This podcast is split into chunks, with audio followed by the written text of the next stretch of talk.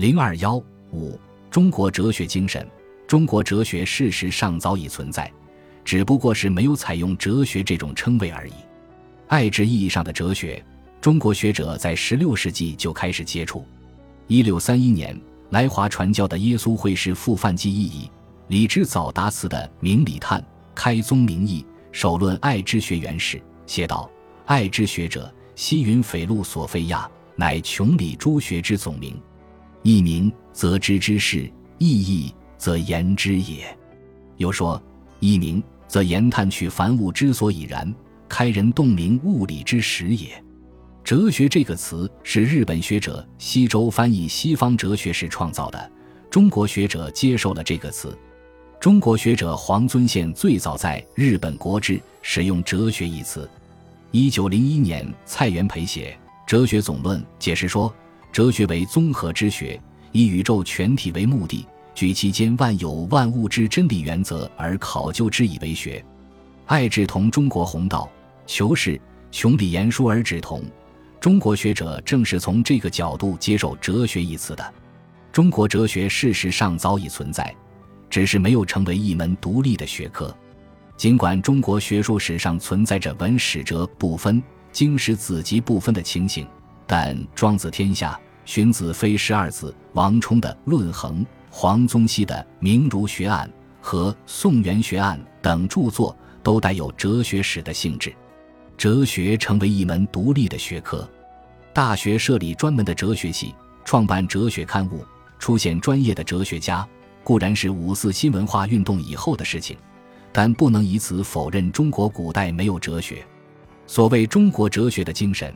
乃是指现时代的中国人对中国哲学特质的领悟。精神是一个关涉仍然活着的人的话语，只有对活人才谈得上精神二字。我们的先哲已经作古了，已无精神可言，但他们给我们留下了丰厚的精神遗产，供我们享用。我们应当珍惜这份遗产，充分利用这份遗产，打造出属于我们的精神世界。中国哲学的精神可以说是我们学习和研究先哲思想论著的心得，是我们作为后人对于先哲思想特质的领会，是我们与先哲的精神对话，是我们与先哲的心灵交契，是我们对精神遗产的受用，将其化为我们自己的精神世界的组成部分。尽管先哲留下的精神遗产中包含着中国文化的基因，但不能直接为我们受用，必须经过我们的理解和转化。才能成为供我们享有的活的文化精神。用孔子的话说：“人能弘道，非道弘人。”弘道可以说就是阐发中国哲学活的意味精神。弘道既是继承，也是发展。弘道者必定受到历史条件的限制，受到特定语境的限制，受到主观知识结构和认识能力的限制，因而弘道的方式只能是接着讲，不能是照着讲。并且每个弘道者的讲法不可能没有差异。关于中国哲学的精神，既然是一种学习和研究的心得，无疑是一个有个性的话题，可能形成不同的看法。许多中国哲学史家都十分关注这个话题，形成自己的独到见解。冯友兰曾用极高明而道中庸概括中国哲学的精神，他写了一本题为《新原道》的书。表述他对中国哲学精神的理解。这本书翻译成英文，书名叫做《中国哲学的精神》。杜国祥不同意冯友兰的看法，他把中国哲学的精神概括为实事求是。牟宗三把中国哲学的精神概括为道德的形上学，写了一本题为《中国哲学的特质》的专著。他们提出的种种看法都很有特色，都富有启发性，但都不是最终结论。也不能代替我们每个人对于中国哲学精神的理解。中国哲学的精神这个题目实际上可大可小。所谓大，就是要对中国的哲学精神是什么做一个确切的解答，不是一件很容易的事情。许多哲学家如冯友兰、杜国祥、毛宗三、方东美都研究过这个问题，有他们自己的看法。所谓小，就是说它也是一个入门的题目。我们在接触一个学科的时候，首先要大致了解一下它的基本内容和特色是什么，对它的意味精神有个初步的概念，然后才能进入这个学科，做进一步的学习和研究。何谓中国哲学的精神？每个学习者和研究者都可以给出自己的答案，给出自己的概括，给出自己的理解。精神作为关乎活人的话语，难为不知者道，难以用语言充分的表达出来。王安石有句诗写道：“丹青难写是精神。”意思是说，画家难以用颜色把食物的韵味、精神充分表达出来。对于精神来说，确实存在着只可意会不可言传的情形。老子讲道可道，非常道；禅宗讲第一义不可说，都有这种意思。精神世界是内在的世界，属于每个人的。你的精神世界属于你，不可能同我的精神世界完全一样。精神世界是动态的，处于变化的过程中。对于中国哲学的精神，每个学习者和研究者都有自己的领悟，尽管难以用语言文字充分表达出来。但可以相互交流、相互启发、互相影响。我们对中国哲学精神的了解和掌握，乃是一个不断深化的过程。这一过程将随着历史的发展而发展，不会停留在一个水平上。因此，何谓中国哲学的精神，可以说是中国哲学研究中常讲常新的问题。每个学习者和研究者都可以形成自己的答案。每个时代的学习者和研究者都可以形成有时代特色的答案。讲中国哲学的精神，当然不能脱离中国哲学史。我们应当尽可能地弄清楚先哲本来的意思，体味其意味精神，以便为我所用。不可以脱离文本随意发挥，但是也不能仅仅局限于文本。精神作为一个关涉活着的人的话语，是不可能从文本中直接读到的。需要我们用心去领悟，即所谓好学深思，心知其意。关于中国哲学的精神，有许多论者喜欢用一句话或一个命题来概括，这固然表现出论者的高度的概括能力和深刻的领悟能力，但恐怕难以全面反映中国哲学的精神。我在《中国古代哲学研究》一书里，把中国哲学的精神概括为六点，试图全方位。多角度地反映中国哲学的精神。第一点精神是自强不息。点出《周易》乾卦象传，原文是“天行健，君子以自强不息”。我觉得这句话最能体现先哲在宇宙观方面的基本态度。天作为一个哲学术语，就相当于我们现在的宇宙或世界。宇宙怎么样？宇宙的本质就是渐动。换一个字说。就是生，天地之大德曰生。与生意思相近的词还有变，还有化。渐、动、生、变、化都是一个意思，表明宇宙就是一个生生不息的运转过程。在宇宙观方面，中国哲学提出的问题是宇宙怎么样，而古希腊哲学提出的问题则是宇宙是什么。两者的出发点并不一样。我们的先哲认为。宇宙的最本真状态是生，生是质量因和动力因相统一的结果，生靠气来支持，所以元气这一词是中国哲学特有的概念，西方哲学没有类似的说法。西方哲学的有给人的是静感，所以有是可以分析的。中国在哲学上走出分析的路，选择了综合的路，采取治疗因和动力因结合在一起的回答方式。这句话也体现出中国哲学特有的哲学思维模式，那就是天人合一。天行健讲的是宇宙观，而自强不息讲的则是人生观。人生就应该效法宇宙的运动法则，效法生生不息，那就是自强不息。这样人才称得上君子。君子就是最像人的那一个人，也就是理想的人格。与君子相对的是小人。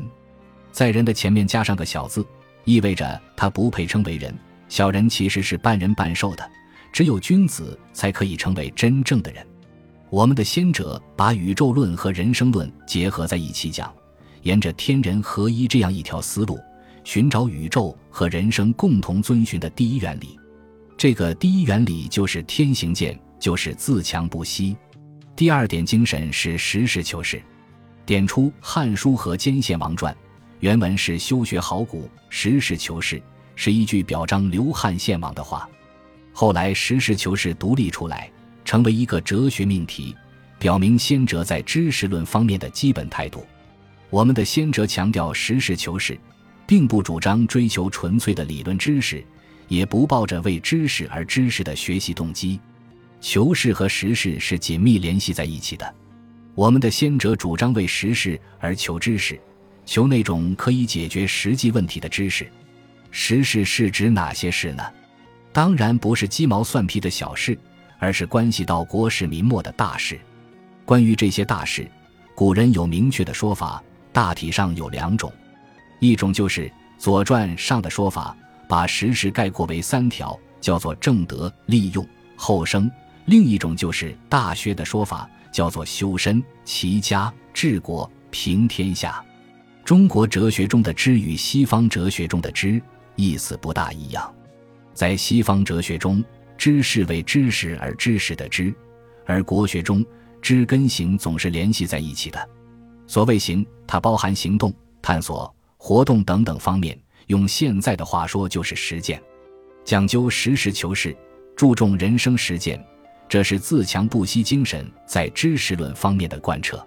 第三点精神是辩证思维，这是自强不息精神在思想方法论方面的贯彻。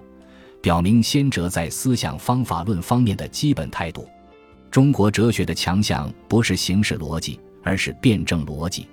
我们的先哲把宇宙视为发生、演变和发展的过程，得出的结论是天地之大德曰生。对于生是没有办法来界定的，不能运用一种静态的形式逻辑来把握它。静态的形式逻辑作为思维工具，对于我们的先哲显然不够用。必须借助动态的逻辑，也就是辩证逻辑，用发展的眼光看待宇宙。先哲看待宇宙的方法不是一点论，而是两点论。这两个基本点就是阴和阳。阴阳是一个最普遍的范畴。宇宙有阴阳，天为阳，地为阴，人生也是这样，男为阳，女为阴，一阴一阳之谓道。这样两种基本因素相辅相成，相互作用。演化成生生不息的宇宙和人生的发展过程。中国哲学在宇宙观上跟西方有区别，在认识论上跟西方人有区别，在思维方式上也有区别。确切地说，我们中国哲学并没有西方哲学上的那种认识论，有的只是知行观，就是对知与行关系问题进行探讨。在思维方式上，中国哲学与西方哲学有明显的区别。那就是中国哲学注重辩证思维，辩证法思想很丰富。中国哲学用生生不息、动态的思维描述动态的宇宙，应该说是人类辩证思维的一个源头。第四点精神是以人为本，点出《管子》霸言，原文是“夫霸王之所食也，以人为本”。以人为本，表达出先哲对人生哲学高度重视。表明中国哲学所属的哲学类型是人生哲学，而不是自然哲学或宗教哲学。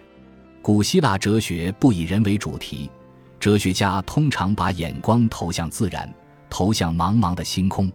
哲学家暂时不把人不看作人，而看作宇宙的观察者。希腊哲学主题是自然，而不是人生。印度佛教哲学也不以人为主题，而是关注人死后的情景。